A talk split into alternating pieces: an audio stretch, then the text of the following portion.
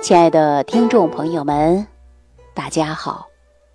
欢迎大家继续关注《万病之源说脾胃》。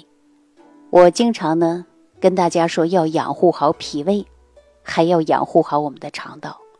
所以我推荐大家用过早餐壶啊，包括六神养胃健脾散以及益生菌。为什么让大家用这些呢？说人体的消化系统啊。尤其是我们的胃和肠道呢，它是同等重要的。你看啊，我们吃的食物通过脾胃的运化，这些水谷之精微，它能输送到我们的全身。我们吃的肉、鱼、蛋、奶、瓜果、蔬菜，它都是要通过脾胃和大肠、小肠共同的作用，才能够化生气血的。你看，在《黄帝内经》当中呢，就有这样的。说法说胃者水谷之海，胃者五谷之府啊，指的胃呀，它是受纳功能。也就是说，胃呢，它能够把我们这个五谷啊吃的任何食物，它能够呢腐熟啊，做成食糜。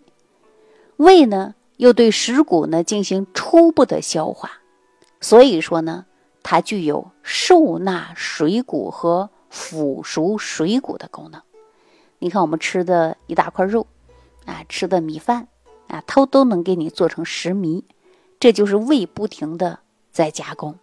那对于小肠功能呢，我们《素问》当中也给大家有记载，认为小肠者，受盛之官，化物出焉。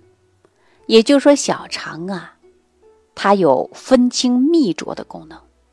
那你看，胃初步消化的食物，在小肠内呀，它是需要停留的，在停留的过程中啊，它就是进一步的消化，将这些水谷的精微呢，它会分为精微的部分，还有糟粕的部分。那也就是说，脾呢将这些谷物之精微化成的就是营气和胃气，输送到上焦。那大肠呢？大肠负责什么呀？就把这些糟粕呀排泄出去的。其实我们这个消化系统啊，还真的蛮有意思的啊。没事呢，大家可以研究一下。它就像一个流水线啊，每个人的分工啊不同啊，你干啥他干啥，下一步干啥。但是如果说某一个环节出现了问题，或者出现了障碍，它都会导致我们运化失常。因为说胃食合降。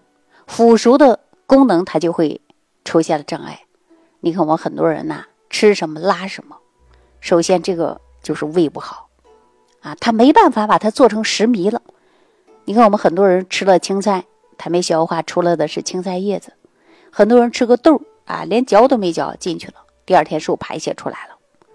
所以说，如果说腐熟功能出现了障碍，那就没办法呀，做成食糜了。那你说小肠啊，看上去不吸收，下一步下一步，哈，那直接全部都是糟粕排泄出来了。所以朱丹期所谓说，故五味入口，即入于胃，停留不散，积聚到这儿了。那我们说吃的东西就在胃里边，它停到这儿了，不下去了，那人是出现什么问题啊？胃胀，啊，胀得不得了，就是胃胀，不想吃饭，肚子胀得鼓鼓的。所以说它不动了嘛，这叫什么？不消化了，是不是啊？那如果小肠呢，在出现了失常啊，分清泌浊的功能，它不分了，它不工作了，不管好的坏的，它通通的不吸收了，那也给你排泄出去，这也是出现了一种病态，是不是啊？所以呢，大家仔细想一想啊，这人体当中啊。消化系统，它就相当于一个流水线，每一个环节都不能出错，一旦出错，那就出问题呀。大家说那大肠呢？大肠也一样啊，大肠不蠕动了，不工作了。那么我们说小肠分清降浊的能力很好，把这些浊气的东西啊，或者是糟粕都给大肠了，到大肠呢它不动了，我人出现什么问题啊？大家想一想，是不是就便秘？是不是容易出现肠梗阻？你看有多少人呐，大肠不工作的、不蠕动的，啊，便秘的、肠梗阻的，或者是几天不排便的，啊，大家开始着急了。这是什么？这不就是肠道功能紊乱了吗？它不工作了，它罢工了，出现了障碍。所以说，消化系统啊，每个环节都应该正常。那我们在南方经常看到很多工厂就是流水线，一个出问题，那全场都工作不了。所以说，我们消化系统谁都不能出现障碍，要把它顺利完成，既要调中我们的胃啊，要养胃，要养胃的同时还要健脾，健脾的同时我们还要顾及到肠道。所以我让大家通过益生菌。益生菌进入肠道以后呢，它能够对食物促进它的吸收和利用，而且呢，还有大量的益生元进入体内以后呢，它能够促进肠道的蠕动，所以说不至于啊大肠罢工，哈，让你出现严重的便秘的问题。那在日常生活当中呢，我们既要养护好脾胃，还要养护好我们的肠道。你看很多人呐，在吃饭的时候啊。不讲究营养搭配，天天吃过多的都是肉鱼蛋奶，啊，蔬菜水果也很少，或者是饮食不均衡，那都可能会导致啊你的消化系统出现了问题。就像我们的流水线，你不知道哪个环节出问题了，然后你身体就会出现不舒服。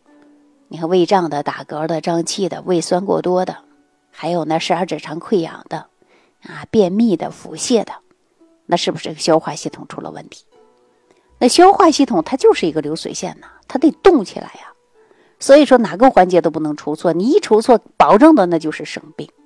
所以我建议大家呢，在日常生活当中一定要养护好你的胃，还要注意健脾。健脾的同时也在祛湿。那小肠呢，分清泌浊功能要强，吸收营养才能到位，不至于你吃什么都不吸收，然后出现呢贫血。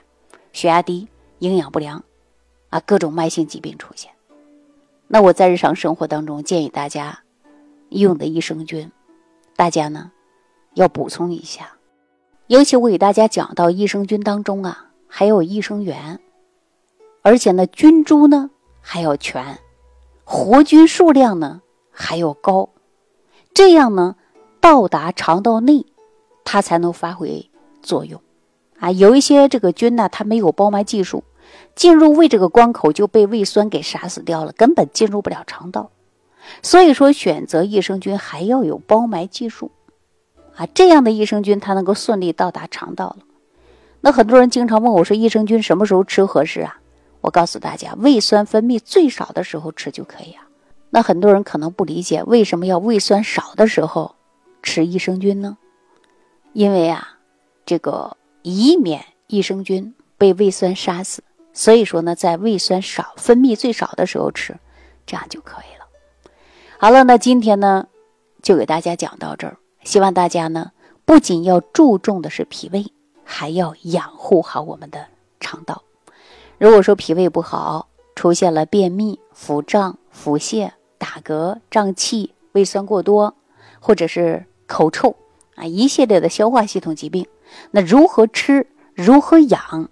如何能够让我们消化系统好？自己不太清楚呢，你可以屏幕下方留言给我。脾胃病大部分来讲都是日常生活当中自我造成的，饮食不得当、情志不畅啊，或者是暴饮暴食等等，都可能会伤及脾胃。好了，今天就给大家讲到这儿了，感谢朋友的收听，我们下期节目当中继续关注。感恩李老师的精彩讲解。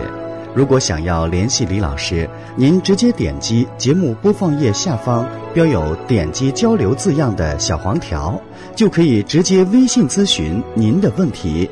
祝您健康，欢迎您继续收听。